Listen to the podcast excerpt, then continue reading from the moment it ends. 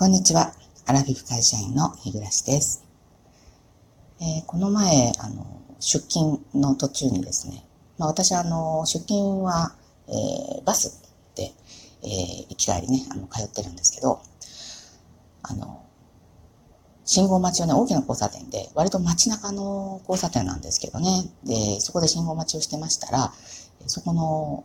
えー、左に、まあ、歩道があるんですけどね、でそこの歩道で、えー、女性が二人、5、60代ぐらいですかね。一、人は、多分そこ、そこに、あの、大きな、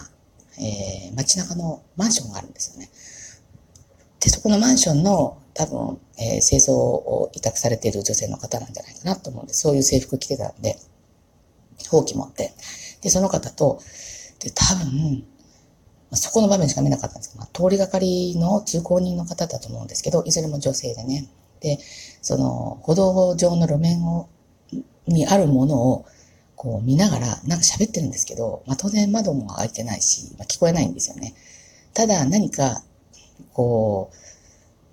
普段ないもの、目を引くようなものがそこに落ちてたというか、あったんだろうと思うんですよね。で、その歩道と、この私がそのバスが止まっている車道の間は植え込みがあって、その女性たちの半分から、あの、上半身は見えるんですけど、下が全然見えなくって、でもその歩道の隙間がね、えー、歩道じゃないわ、植え込みの隙間があるんで、バスが発進すれば多分、何らかのものは見えるだろうなと思って、じゃあ早くバスが出ないかなと思って、えー、もしかしたら他の乗客の人も気になってたんじゃないかな。もしかしたら立ってる人、あ、立ってる人でもいなかったね。座ってたら見見られないんですよね。立てば見えたんでしょうけど、なんかそれも露骨なんで。で、えー、途中でね、その、ほうき持ってる方の女性の方が、なんか、えー、それを、その物体をさ、触ってみることに試みたんですけど、なんかキャンみたいな感じで、えー、あの、起き上がったっていうか、またしゃがんだのにまたこう、え立ち上がったんで、あ、これは何かこう、怖いもの系？汚いもの系？いや、汚いもの、例えば皆さんが想像しているような、路上に落ちている汚いものであれば、多分、通行人は足を止めないと思うんですよね。じゃあこれは、何かしらの昆虫か何かかなって、まあ想像まあいろいろその短い、まあでも大きな交差点なんで結構な、止まってたと思うんですけど、ちょっと考えつつ、でまあ、信号が青になって発進して、見たところ、なんとね、えー、カエルでした。あのー、まあ、どこら辺かっていうことはまあお伝えはできないんですけど、でもね、結構街中の大きな交差点で、まあ私はあの、朝早く出勤するので、まだ人通りは少ないんですけど、多分もうちょっとしたらあそこはすごい雑踏みたいな感じになってですね、えー、通行人も、まあ自転車も通るだろうし、多分、あの、そのままほっとったら潰されるんじゃないかなっていうのでただ私も、あの、動体視力のみならずですね、目自体が悪いので、変えるだろうなっていうのは分かったんですけど、その、詳細まではね、分かんなくって、えっ、ー、とね、ベージュみたいな感じだったんだよ。その緑色とかじゃなくて。で、結構私が変えるって認識できたんで、大きなもんだったんだろうなと思うんですよね。うん、普通のあの、手のひらに乗るようなあの、アマガエルとか、ちょっとトノサマガエルよりもっと大きいんじゃないかなと思う。ヒキガエルぐらい。で、まあね、あの、そんなところにそんなものがいるって想定しないから、で、その後、まあ私がそのバスで発信して、あそこ、あの、交差点を、まあ、私のバスは左折したんですけど、その時にもう、その、一人の通行人らしき人はもうそこの場を離れて歩いてたんで、やっぱり全然関係ない人だけど、まあそのカエルという あの、ものを繋いでですね、その見知らぬ同士が話をしたんだなっていうのをね、ちょっとね、思いました。あんなところに。でもね、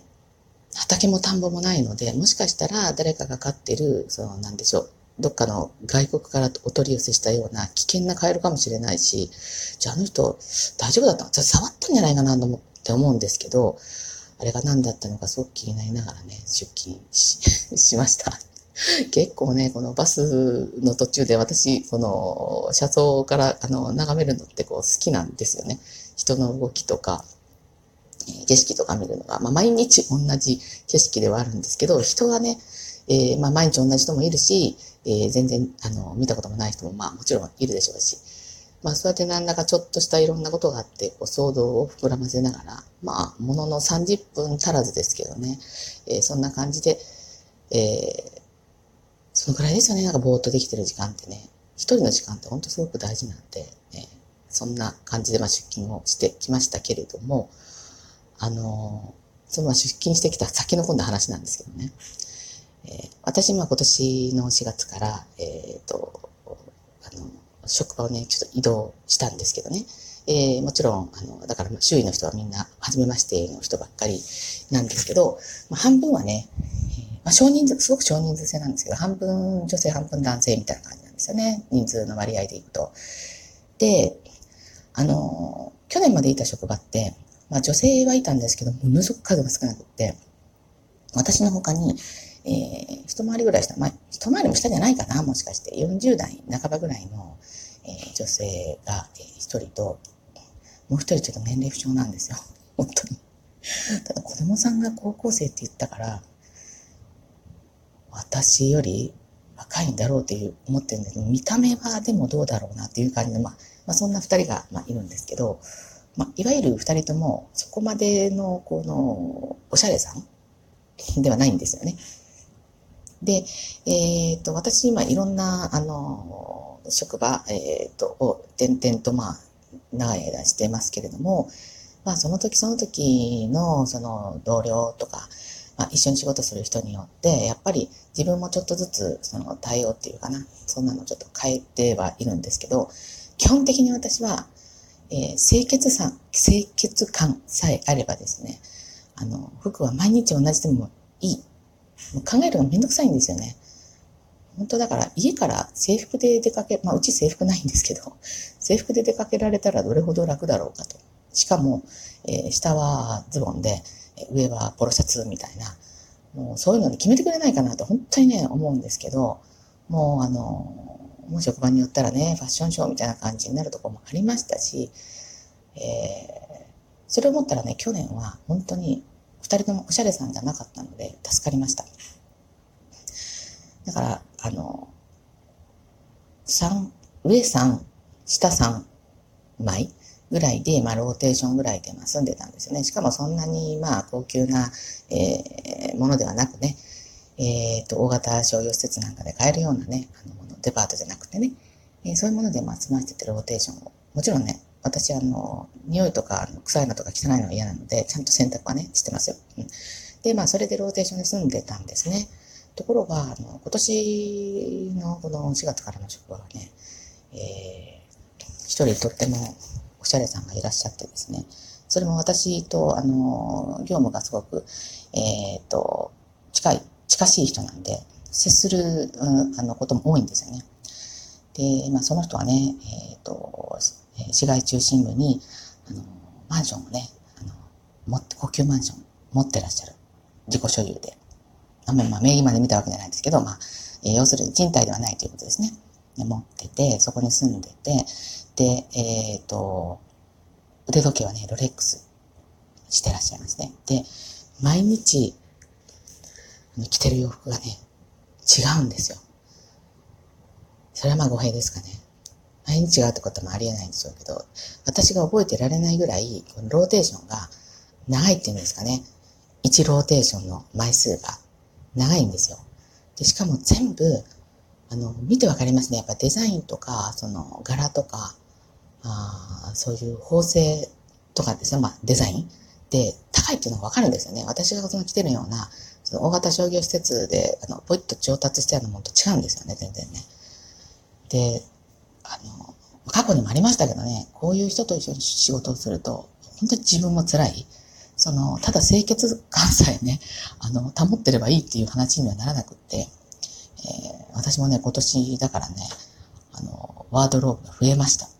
えー、しかも、今まで買っていたような、あの、数千円っていうような単位ではなく、ちょっと万を超えるようなね、